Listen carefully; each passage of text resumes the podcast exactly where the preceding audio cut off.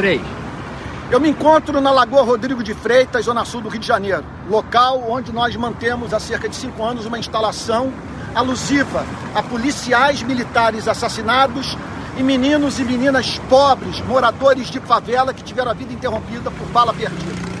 Essa, insta essa instalação emite uma importante nota. A luta pela defesa dos direitos humanos não pode ser seletiva. Por isso, ambos os lados dessa barbárie dessa desgraça, dessa dor estão aqui representados. Agora, ao lado das placas alusivas a essas vítimas da violência no Rio de Janeiro, essa faixa. Futuro governador, o que você fará pela favela?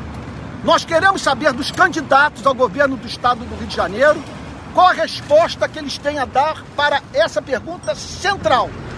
Porque nós jamais passaremos a viver numa cidade cujas relações humanas sejam tão belas quanto a sua geografia, enquanto políticas públicas não forem implementadas nas favelas da cidade do Rio de Janeiro.